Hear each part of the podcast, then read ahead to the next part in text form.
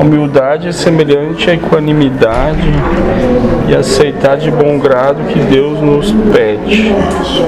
Humildade é receber de todo o coração tudo que Deus dá. Equanimidade é dar liberdade para todos. A da liberdade. Ok, tu também é liberto de todos. Entende, irmãos? O trabalho é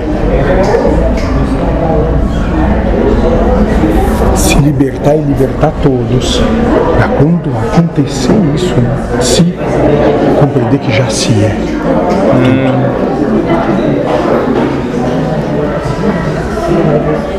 Quando um prendeu o outro, um está limitando o outro. Exato, moço. Quando todos derem liberdade para todos, todos vão ser uma coisa só. Deus. Sim.